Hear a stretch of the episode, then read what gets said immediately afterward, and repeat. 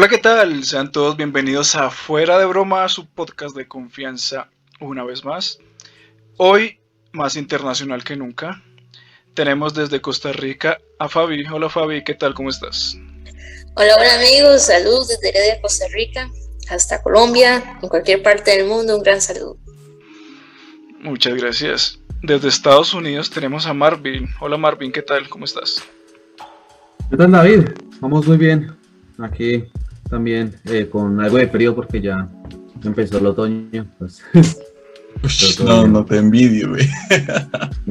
¡Qué frío!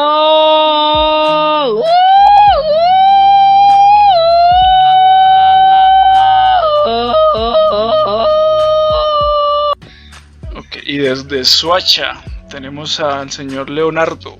¿Qué tal? La principal capital de todo esto, Suacha DC. Washington DC. Washington DC.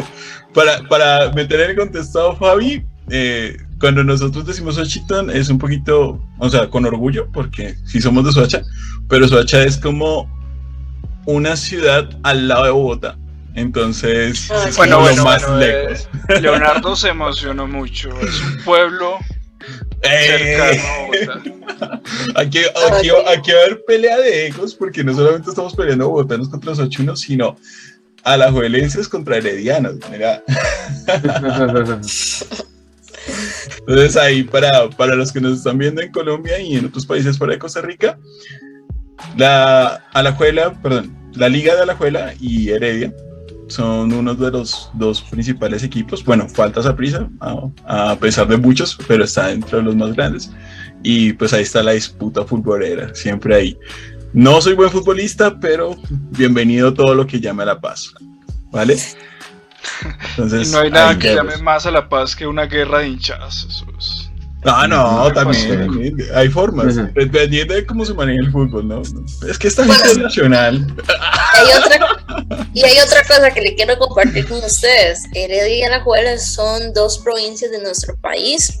De las siete provincias, son dos de las que se componen dentro de la área metropolitana. Entonces, bueno, también aparte de lo futbolístico, también son dos eh, provincias diferentes a otras, pero estamos a la par también, entonces para que conozcan un poquito también nuestra cultura y bueno, tuve la dicha de conocer a Leo por estos sectores acá en Costa Rica y ahora después de muchos años reencontrarnos es bien bonito poder compartir, aunque veo que me lo hicieron liguista porque la gente es muy liguista acá también. Ojo que empecé sapricista, todo puede cambiar en la vida. Pero eso sí, yo soy herediana de corazón, nací en esta linda ciudad, la ciudad de las flores, comúnmente conocida. Bueno, sí, yo sí ahorita estoy con la ciudad de los mangos, pero bueno, ahí, para que vayan conociendo el Cantón Central. Pero bueno, estamos con todos los climas, aquí estamos templaditos en Bogotá y en Suacha, eh, el frío del otoño allí, y pues me imagino que Heredia está un poquito templado ahorita, no puede estar tan frío, o ya, estamos, o ya está muy frío. Bueno, ha habido muchas lluvias, entonces sí había un poquito de frío, pero todo lo normal, hoy hizo un, lindo día.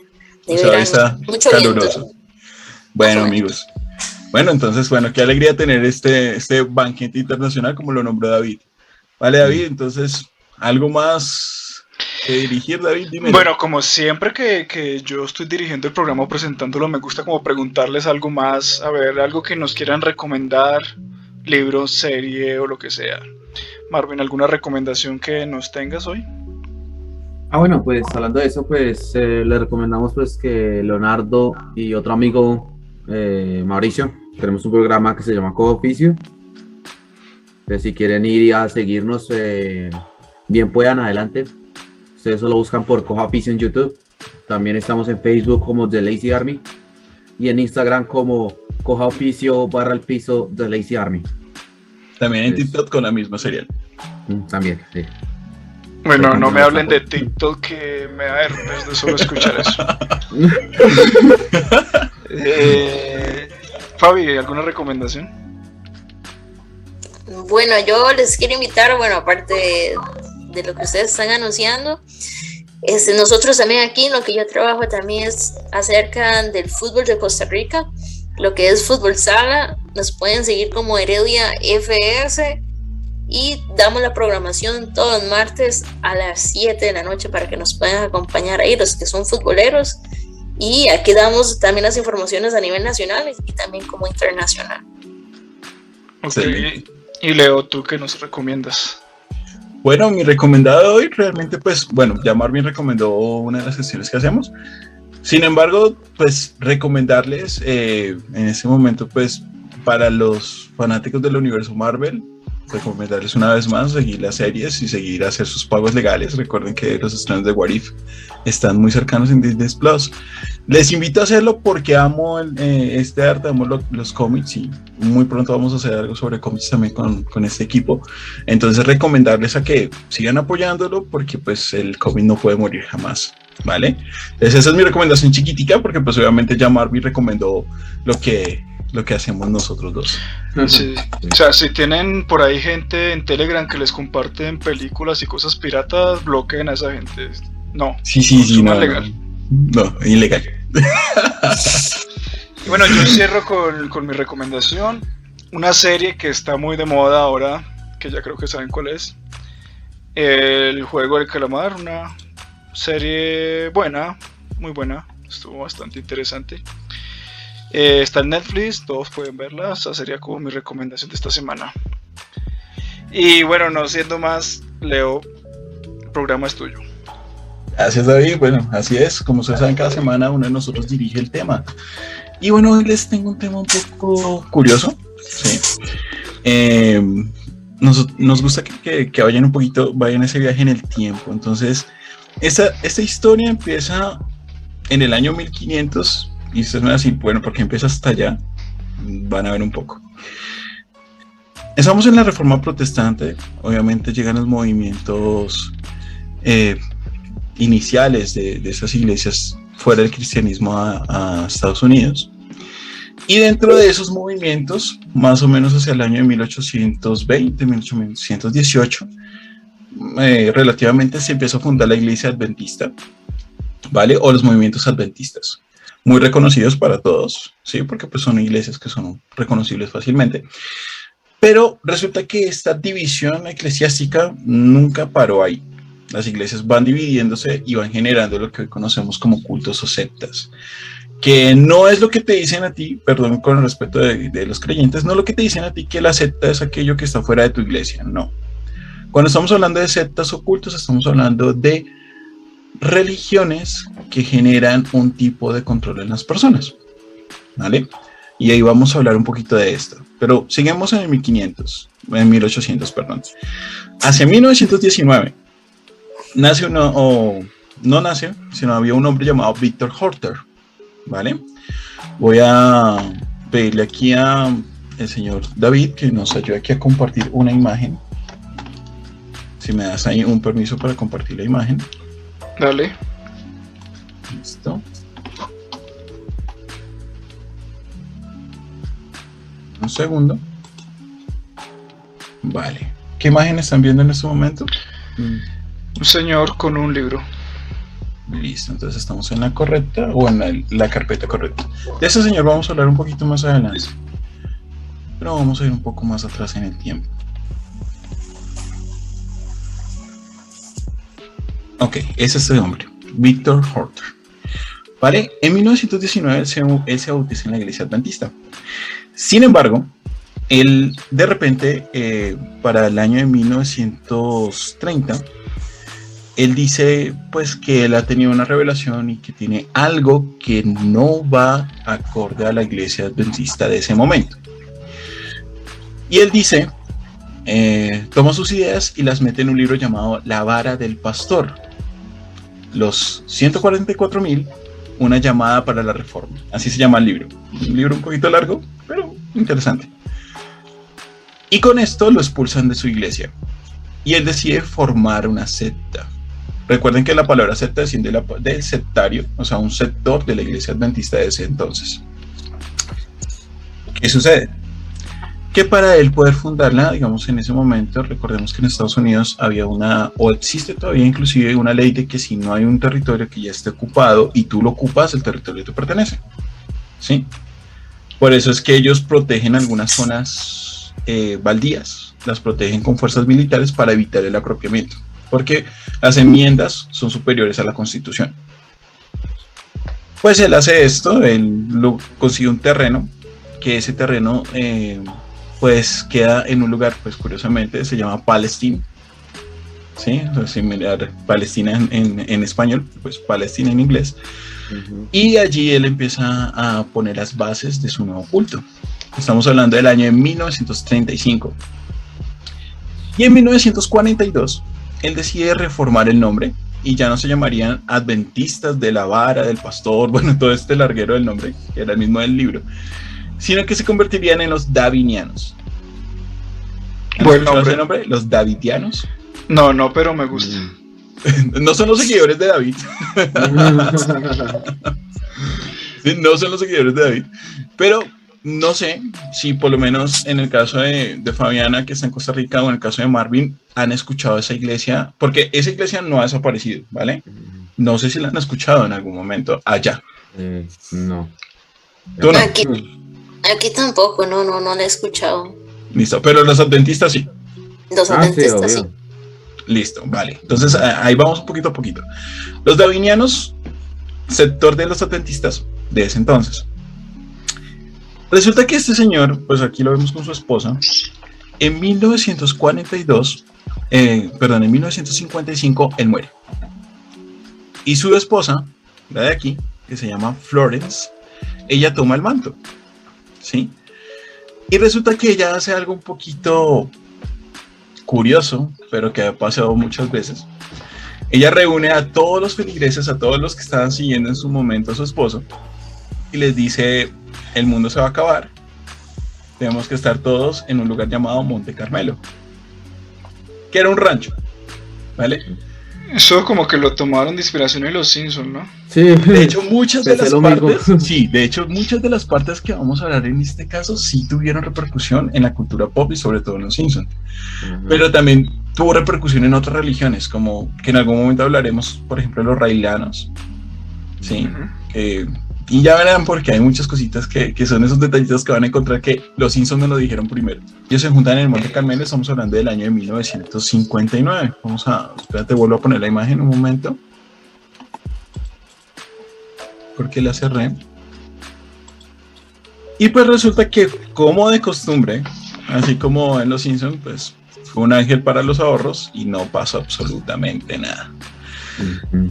Y eso genera una división. Yo sé que aquí es donde les estoy diciendo, aquí hay un montón de sesgos. Ahí se van dividiendo y dividiendo y quiero que entendamos que eso tiene un, unas consecuencias. Resulta que hay un hombre de nombre Benjamin Roden. También les pongo la imagen. Él. El señor Benjamin Roden pues hace exactamente lo mismo que hizo Víctor Horter antes decide que después de que pues Florence falla en su profecía, pues no lo van a seguir y forman otra rama. Entonces ya se llamaban los davinianos de la rama. ¿Vale? Entonces ahí vamos siguiendo. Y en su momento, él, estaba casado con una mujer, pues también, eh, pero ya vamos a hablar de ella un poquito. Porque eh, cuando Benjamín muere, de ella sí tengo una foto muy pequeña, ella. Pues cuando Benjamin muere su esposa, igual que en la otra ocasión, que es como si se repitiera la historia, su nombre es Luis Roden, toma el mando ¿sí? de la iglesia.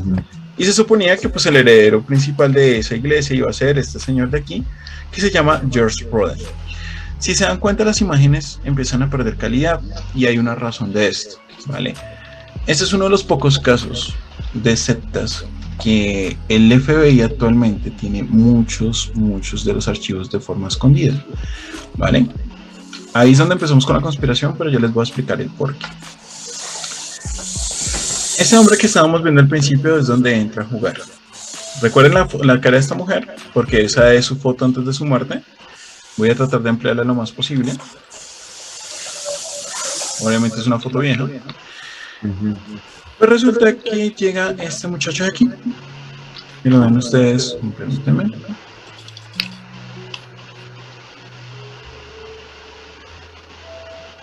Ese hombre llega también a esa iglesia. Su nombre en ese momento era Bernard Howell. Y pues él decide tener un romance con Lois Roden. ¿Vale?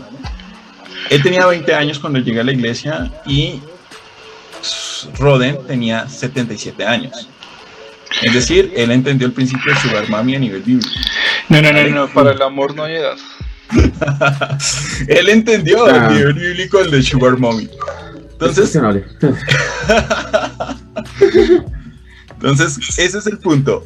Él, el señor Vernon Howell, entra a la iglesia y enamora a Luis Roden con el propósito de quedarse con la iglesia cuando ella muriera.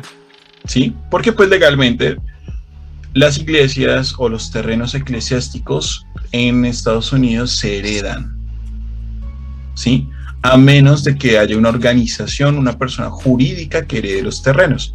Me explico. Si David creara sus davinianos, o sea, sus davinianos ospinaricenses, en Estados Unidos, y él tuviese un hijo, la iglesia le pertenecería a su hijo, a menos de que él dejara una persona jurídica, o sea, una organización fuera de la iglesia, que tomara la herencia, ¿vale? Pues él quería que la iglesia le perteneciera a ellos y no al hijo, porque ya tenían roces, para empezar, y él lo único que estaba buscando como tal era poder desde un principio. Ahora, ¿qué sucede después? Pues que él convence a esta mujer diciéndole de que ellos deben procrear un hijo que sería el futuro Mesías. Esa es la primera, la primera... Um, momento, momento, con la señora de 77 Con la señora de 77 años. ¿Y esa de dónde va a sacar hijos? Pues será un milagro. Obviamente, pues, eh, en los que hemos crecido en el mundo cristiano sabemos que hay historias en la Biblia donde pues mujeres tienen hijos a gran edad, como el caso de Sara y Abraham, ¿cierto? Ah, pero es que pues, épocas eran diferentes. en esas épocas eran sugar daddies y este le volvió la arepa. Pero el punto es que pues él entra y sí, ella se convence de eso y trata de tener un hijo con él. Obviamente muere. Pero hasta aquí no llega su poder de convencimiento de este hombre. Porque luego, cuando él se da cuenta que pues la iglesia la va a heredar George, el hijo de ella, el vaquerito que vimos ahorita, pues él le dice a toda la iglesia de que George no puede ser el líder de la iglesia y que no puede ser un profeta, porque un profeta tendría que tener el poder de resucitar a los muertos. Y le dice que resucite a su madre. Y George cae en la trampa. David lo convence, eh, perdón, David todavía no, lo convence. Y tienen a la mamá, o sea, a la señorita Luis, la tienen fuera esperando a que George la resucite. Pero Howell es muy inteligente y él lo que hizo fue avisar a las autoridades de que dentro del terreno estaban teniendo una situación de baja salubridad porque tenían un cadáver. Y aquí entra uno de los primeros errores de, de las autoridades estadounidenses. Reciben la denuncia, pero legalmente para el territorio donde ellos estaban las ceremonias religiosas se respetan y se toman como privadas. Y el tener un cuerpo abierto no se consideraba como un delito. Podría ser como algo insalubre, más no un delito. Entonces le sale el tiro por la culata y él es expulsado de Monte Carmelo. ¿Vale? Entonces, si se dan cuenta, aquí tenemos una repetición. Primero, se, eh, expulsa a algunos. Luego, Florence pierde el poder Benjamín saca otros y así. O sea, se fueron rotando el terreno entre cada una de las nuevas celtas. ¿Sí? Pues, ¿qué pasa? Que este hombre, de armas tomar literalmente, hace un pequeño ejército de las personas que habían sido expulsadas y atacan de forma militar a George Roden y lo expulsan. Ahora, métanse un momentico como en eso. Imagínense por un momento en las iglesias a las que ustedes hayan ido, ¿sí? O en las que hayan crecido, a las que asistan.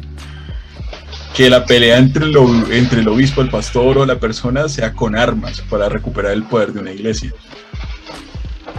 ¿Sí? Ahí es donde yo entro a, a preguntarles, ¿qué tan loco puede estar alguien para seguir a alguien más para hacer eso? ¿Mm? Porque les doy un poquito más de contexto. En ese momento Bernard no tenía mucha gente, pero se fue a Europa, a Canadá, E inclusive conoció gente de, de Australia y la convenció de esto, de que él era el pastor de esa iglesia, de que él era el futuro profeta y que además de eso tenían que ayudarlo en una frente armada para quedarse con un territorio dentro de Estados Unidos. No, como, es como una mezcla de Jesús y Rambo. Hasta en el corte, güey. Pero, o sea, eso es algo que me ha sido un poquito difícil de, de, de entender. El nivel que puede tener de convencimiento una persona, ¿sí? Por ejemplo, Fabi, si yo te dijera, hey, yo soy el profeta de tal iglesia y tú tienes que seguirme y toma esta M19 y vas a bolear tiro para recuperar el territorio, ¿me seguirías? Bueno, tendría que ver el contexto firme, el convencimiento que tenga esa persona para yo poder seguirle. Porque como usted bien dice, esas personas que tienen ese convencimiento o persuadir a la gente a hacer algo, pues muchas personas lo hacen.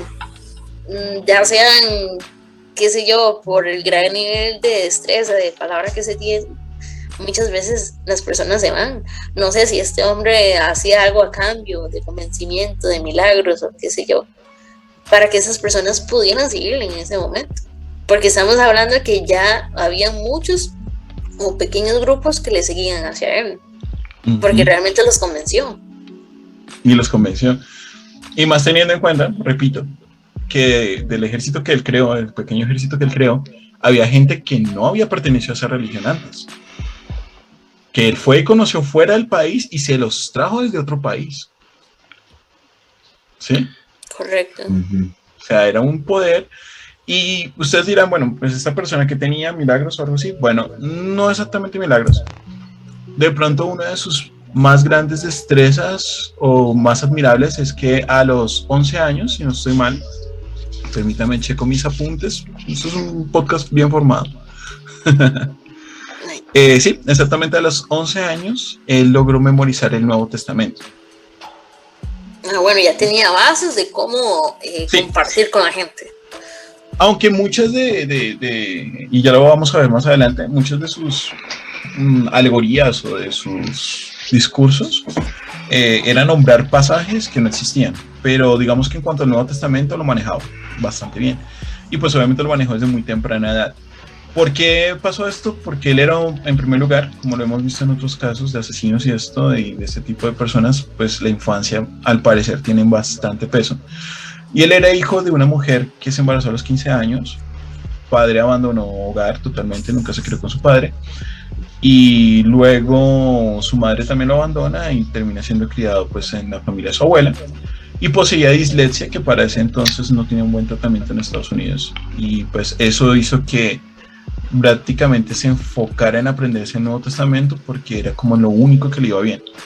Y pues ah, para David y Marvin, él era un compañero de ustedes en cuanto a la guitarra. Claro que no tan bueno como ustedes, pero también era guitarrista. Digamos que ahí están sus habilidades. Pero esas habilidades que no son tan sorprendentes del todo, lo llevaron a hacer lo que estamos viendo ahora. Bueno, resulta que él logra ganarle la, la iglesia George. ¿Listo? Pero por la vía militar, ¿será que? Por la vía militar lo expulsa y la gente que creía en él pues se queda ahí y la gente que no creía en él, o sea, la, la otra rama, pues se va, muchos se van. No forzó a nadie a quedarse en teoría. Sin embargo, sí había algunas cosas claves. Resulta que él forma un vínculo amoroso, matrimonial, con una con la hija de uno de los líderes de la iglesia adventista, o sea, de la anterior a la división anterior, o sea, de la que fue de Benjamín, por decirlo así. ¿Sí? Que por eso era que les nombraba tantos nombres al principio, porque pues obviamente ellos se siguen conectando. Y muchos detractores de las otras iglesias luego incrementan sus filas. Y eso le permite tener un poquito más de poder, porque pues la gente creía en él, o sea, los que ya conocían a la hija y al obispo y todo eso lo seguían. Pero tengan en cuenta que este vínculo matrimonial fue a los 14 años de esa mujer. ¿Listo? Ahí O sea, va de extremos a extremos, de 14 a 70 años. Sí, él es un ser de luz. Absolutamente. Me, me, da a entender de que él siempre buscaba a gente de la religión adventista, ¿es así? Exacto, sí. Okay. Se iba por esa rama. Ajá. Se iba por ahí, él iba buscando sus feligreses por ahí. Pero bueno, vamos a conocer un poquito más.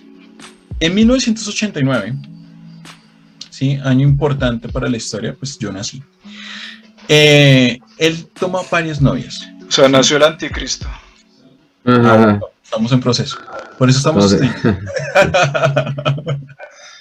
Pero bueno, él, él tenía muchas novias menores de edad, en primer lugar, ¿no? Y él empezó a, a enseñarle a los demás que él ya no era líder, sino que él era la reencarnación de Jesucristo. Ok. ¿Vale? Ahí ya se cumple lo que dijo David, de que era una fusión entre Jesucristo y Rambo, y pues que también tocaba la guitarra. Y, pero ahora le sumo también a, a Tony Starr ahí lleno de mujeres también. Ah, sí. Sí, Y a MacGyver también. y a MacGyver. Oye, sí, en la pose sí se parece a MacGyver. Bueno, él sí podría ser un buen Avenger entonces. Pero bueno, como les dije, él era un guitarrista fracasado en cierta medida y pues un estudiante muy mediocre, por lo que ya hablamos anteriormente. Sin embargo, en su forma de recolectar dinero, en su forma de, de conseguir las cosas, a sus 33 años, él ya tenía 15 esposas, muchas de las cuales eran menores de edad y con las cuales estaba teniendo hijos. Y aparte de eso había logrado reunir 250 mil dólares en armamento. Porque, aclaro, en armamento. Porque la cifra total de cuánto dinero había logrado obtener y cuánto dinero se manejaba en Monte Carmelo es un misterio. Pero ahí es donde está uno de los errores de la ATF. La ATF es la organización que se encarga de revisar todo lo que es importaciones, contrabandos de alcohol y de armas en Estados Unidos.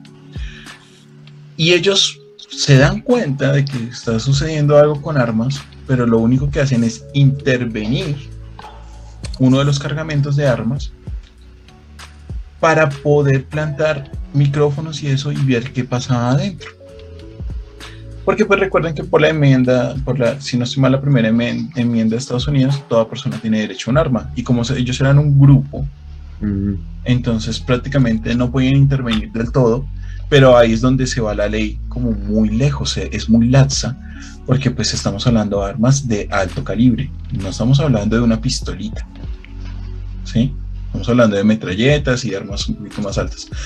Sí, hagan de cuenta que este señor era la versión religiosa de la casa de papel, ¿sí? Ujú. En cuanto a armas.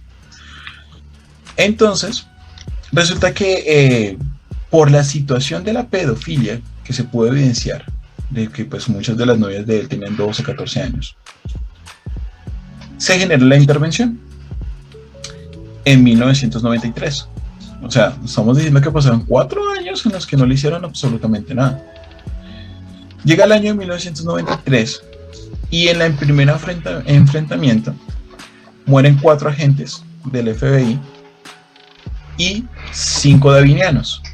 Pero resulta que dentro de lo que se investiga de esos davinianos muertos, muchos fueron asesinados por los propios compañeros de allí, no por, la, por el FBI, o ese es el informe que el FBI da. Ahora, a saber qué fue lo que pasó, si fue el FBI que hizo un uso de fuerza mayor, o saber si los davinianos los mataron por algún tipo de pensamiento de que estaban siendo cobardes o por el estilo, no se sabe, porque eso está clasificado. El punto es que ese fue el primer golpe, pero eso no, quedó ahí. Recuerden que esto, eh, estamos hablando de la fecha, voy a aclararles un poquito las fechas para que me comprendan el, eh, lo difícil que fue. La, la incursión inicial fue el 28 de febrero del 93. Y el final de todo, que ya les cuento cómo termina, fue el 19 de abril del 93. ¿Cuántos días fueron? Hacía cálculo rápido. No sé, eh, aproximadamente. ¿Dos meses? Vuelvo. 28 de febrero al nu- 19 de abril. Mes y medio, ¿no? Más o menos. Un poquito más de un seguido, sí. Pero ahora piensen esto. El, eh, eh, no hubo una intervención de ejército. Recuerden que en Estados Unidos el ejército solamente intervendría en una, en una situación de terrorismo actualmente, o de lo que se considera terrorismo, y esto lo tienen que manejar los equipos SWAT y equipos de la policía. Sin embargo, duraron muchísimo tiempo para poder llegar a una resolución y no fue la mejor. ¿Qué sucedió después? Dentro de ese periodo de tiempo, dentro de ese mes y medio largo.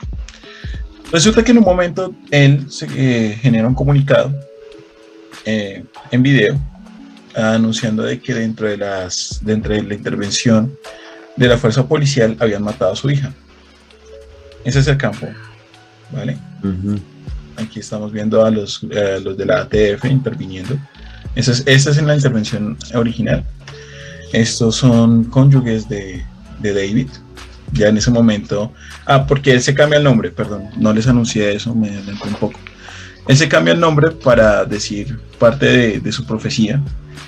Eh, se cambia el nombre a David Collier, Kosher. Per- Permítanme lo Mm. reviso si lo estoy pronunciando bien, porque es importante. Koresh. David Koresh. Que Koresh es una palabra hebrea para decir Ciro. ¿Vale? Porque él se creía que él era no solo la reencarnación de Cristo, sino que él tenía los derechos de David, así que él quería en algún momento tener 140 esposas. ¿Sí? O sea, Divididas quería entre- practicar la poligamia. la practicó, llegó a tener 15 esposas. Sí, exacto. Ajá. Mm. Y él quería llegar a tener 60 reinas y 80 concubinas. O sea, estamos hablando es del rey David, ¿no? Sí, del rey David, por eso se cambió el nombre. Porque recuerden que su nombre original es Bernard Howell. Pero él se cambia el nombre a David Koresh. ¿Y por qué Koresh? Porque cuando él estaba en su viaje reuniendo gente, pues él se vio a sí mismo como Ciro el Grande, como un conquistador. ¿Sí? O sea, el nivel de ego de esta persona era bastante. ¿Sí? Pero voy a explicar por qué se terminó en un incendio, por qué se está quemando ahí. Bueno, siguiendo con el relato de lo que pasó en, esas, en esos pocos meses. Pues resulta que ellos cometieron algunos errores que vemos en Los Simpsons. ¿Recuerdan cuando Homero se une a una secta y todos usan unas vestiduras? ¿Recuerdan qué vestidura era? ¿Lo- ¿Los magios? No, los magios no, eso es otro capítulo. Eh, cuando se unen a- Al líder. al líder. Sí, al líder, sí. Como unas túnicas beige, más o menos. Pues esos son referencia a los davinianos. Ellos usaban ese- esas túnicas y pues resulta que eso le facilitó a los grupos de fran- francotiradores y a los grupos de intervención pues dispararles. Ujú. pero ellos no se quitaban las túnicas. Fuera de eso, durante ese periodo de tiempo, que fueron aproximadamente, digo yo, como unos 51 días más o menos, 50, 51 días de presión, pues ellos les empezaron a poner eh, como tal el sonido de cerdos en matadero. No sé si ustedes han tenido la oportunidad de escuchar un cerdo chillar. ¿sí? Ah, sí. Sí, es prácticamente escuchar a David cantar. Pero. pero el punto es que. Aparte de eso, como burla, les ponían una canción de Nancy Sinatra. Mm, No les puedo dar, el- no recuerdo bien el título de esa canción, pero se los vamos a dejar en los enlaces de- del video, ¿vale? Porque, pues, obviamente por copyright no lo vamos a poner, pero lo hacían como burla. Y aparte de eso, les ponían iluminación día y noche para que ellos no pudieran dormir. O sea, eh, luces muy fuertes, o sea, los estaban torturando. Pero recuerden que en este campo no habían solo hombres, sino habían niños y mujeres. Y eso es una de las razones de por qué está clasificado. Porque obviamente dentro de estas torturas e intervenciones murieron niños. Resulta que llega un momento en que pues el FBI dice, bueno, vamos a entrar. Eh, ellos tumban un muro y ahí dentro del muro pues aparece que hay algunos niños que murieron con la cabeza aplastada y parece que fue pues dentro de esos martilleos o, la forma en que tumbaron muros para entrar. Y fuera de eso muchos de los niños mueren en posición fetal, que es una posición que el cuerpo toma en un envenenamiento. El- eh, la policía estaba pues mandando gases, no lacrimógenos, sino también, eh, o sea, no sé aclara qué tipo de gas es en los informes, pero era un gas tóxico. Sí, el lacrimógeno puede asfixiarte a ciertos niveles, pero no como de esa forma. Entonces ahí está el misterio también.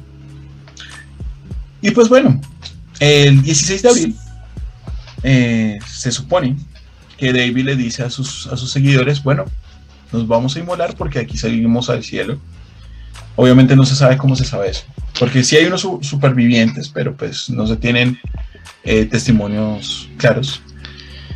Y pues se inmolan y empiezan a quemar todo. Ya lo veía venir. Exactamente. Que todas esas sectas siempre terminan así. ¿Por qué, Dios mío?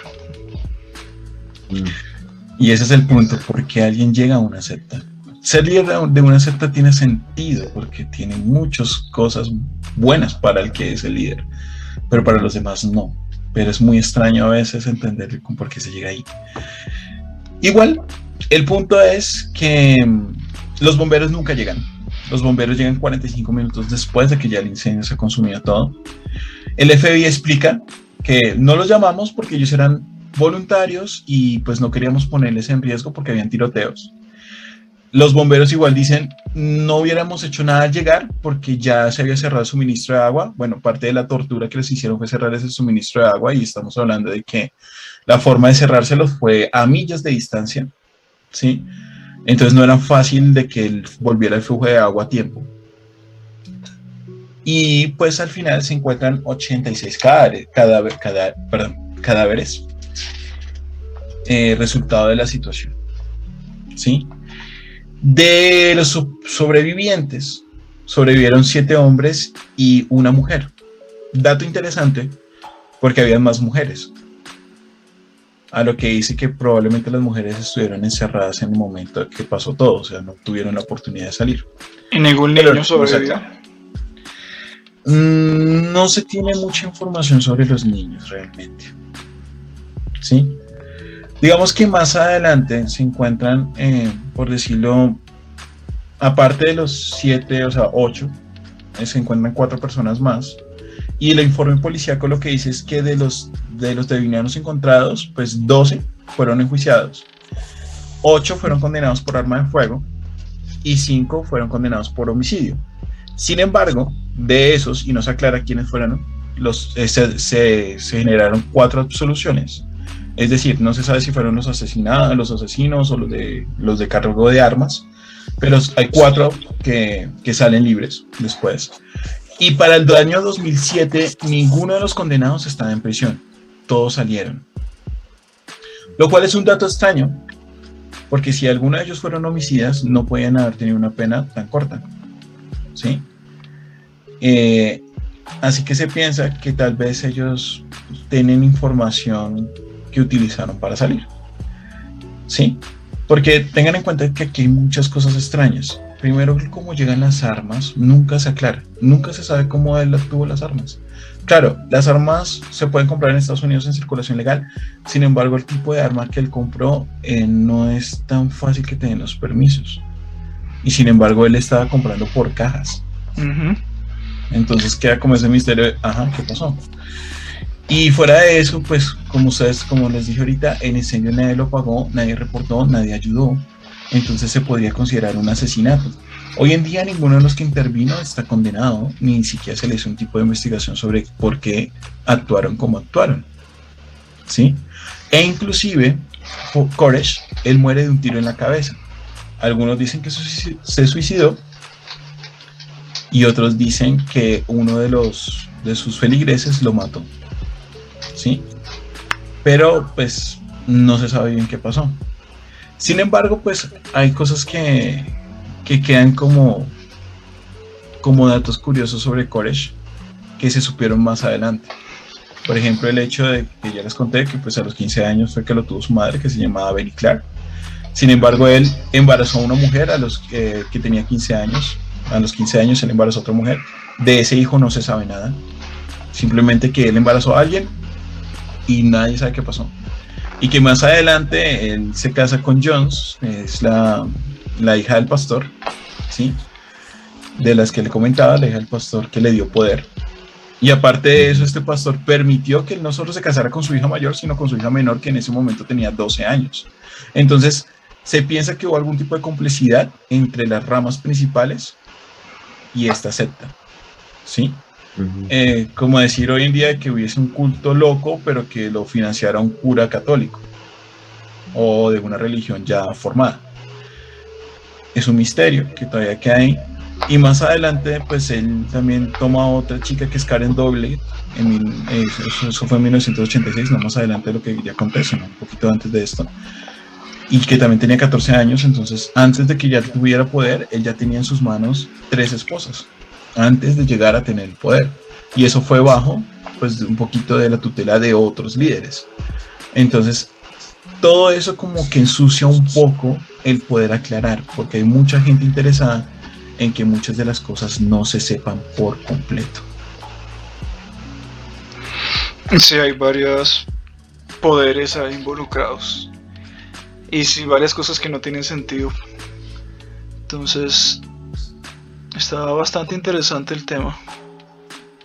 Sí, demasiado, porque se nota que este hombre tiene una obsesión por el poder y tener a, fines, a fin los seguidores que él necesitaba para llevar a cabo sus propósitos.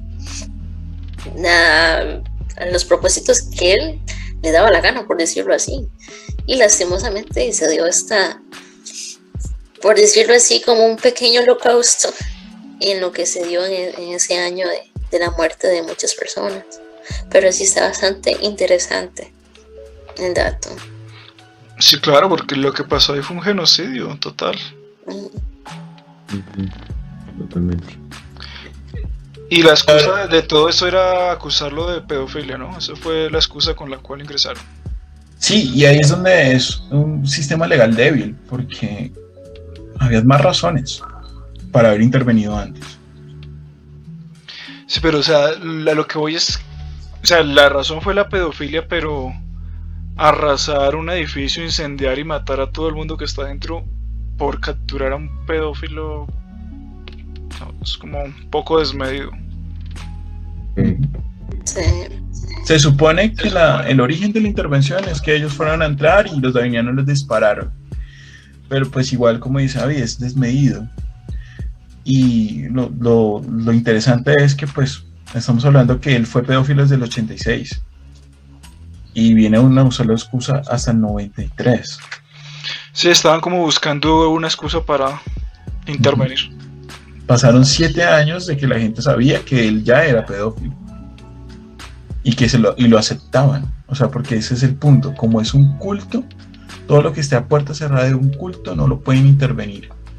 Y por eso es que hoy en día en Estados Unidos todavía existen cultos de este tipo. ¿Sí? Pero les devuelvo la pelota en esta pregunta. ¿Y qué harían ustedes si hubiese sido una hermana de ustedes la que hubiera estado cerca de este hombre? ¿Y qué no haría? Directamente a, a denunciar con las leyes correspondientes. ¿Y tú, Marvin?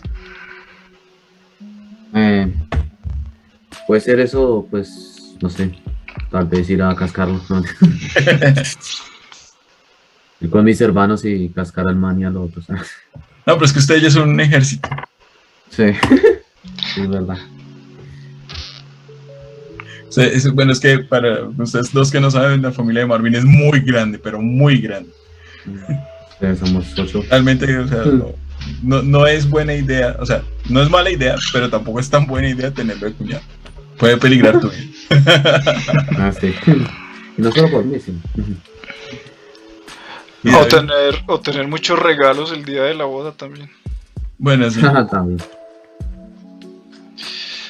Uf, es que yo no me alcanzo a imaginar porque primero yo iría donde mi hermana a decirle que deje de ser estúpida. ¿Cómo se debe convencer a alguien de,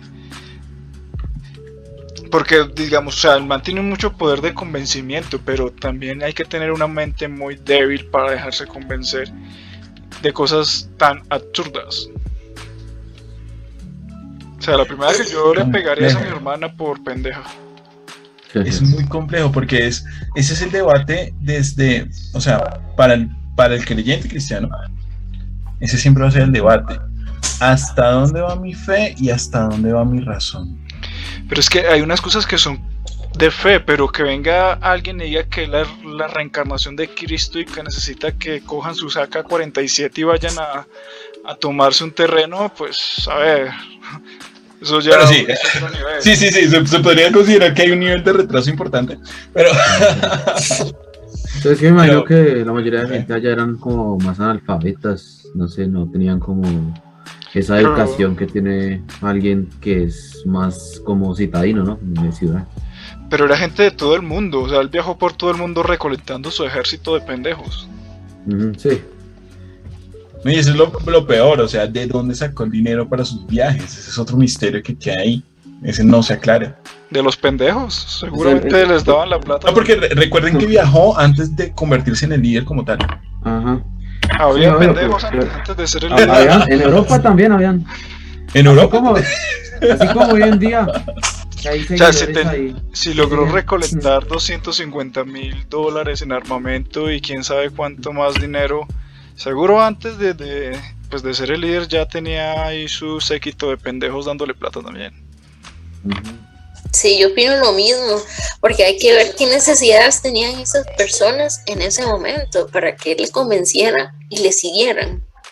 Y dentro de ese círculo que ellos tenían, pues claro, pues él tenía que hacer algo para que esas personas sacaran su dinero y pudiera recorrer estos viajes que ha realizado. Porque Claro. ningún tonto va a llegar a decirle, sí, tome. O sea, no, nada que ver. Yo pienso que dentro de este mismo, eh, perdón, esta misma secta, tenían que hacer algo por él porque él era su líder. Entonces ellos siempre van a hacer caso a su líder. Claro, y si los convencía de ir armados a tomarse un campo, los está convenciendo de poner en riesgo su vida, porque están arriesgándose a ir a carne de cañón de que los maten, y si les pueden entregar su vida, ¿por qué no les van a dar el dinero que es mucho menos importante? Entonces, estoy seguro que esa gente le dio la plata. Sí. O seguro los ahorros de la señora, seguro que ya tenía por años. ah, es que esa Sugar Mami fue la mejor que pudo haber escogido. Pero pues sí, esa es la historia del señor, bueno, pues David Kosher, Koresh, perdón. Eh, Oye, Quiero comida árabe, David Koresh. A mí este tipo de casos me ponen de mal humor o de mal genio, incluso más de los de homicidio porque me desespera ver gente tan pendeja. O sea, gente que sea capaz de seguir a alguien solo por A esos la- extremos. Sí. y convencerlos a punto de hablar mierda y, y que uno sabe cómo van a terminar. Siempre van a terminar es muertos todos, como en este caso. Pero bueno, Leo, muchas gracias. Un tema bastante interesante y, y un poco desconocido por lo que mencionas de que está bastante clasificado, porque hace parte de, de los misterios de Estados Unidos. Y espero que este video no lo tumben como otro por ahí. Ah, sí. Con Estados sí. Unidos. Porque para los que Ah. no sepan, hay un video que nosotros hicimos sobre una investigación sobre un par de edificios que cayeron un 11 de, de un mes de septiembre, creo. Y no lo tumbaron porque no, no, no les gustó lo que estábamos hablando. Pero está en Facebook. Así que si no lo pueden ver en YouTube, ahí está en Facebook, pueden verlo. Pues bueno, gracias a todos, gracias a Leo, gracias a Fabi, Marvin y a todos ustedes que nos están viendo. Recuerden seguirnos en YouTube y en Facebook nos encuentra como Fuera de Broma Podcast. Eso ha sido todo por este capítulo y nos vemos en el próximo. Chao. Adiós a todos. Chao. Suscríbanse, denle like.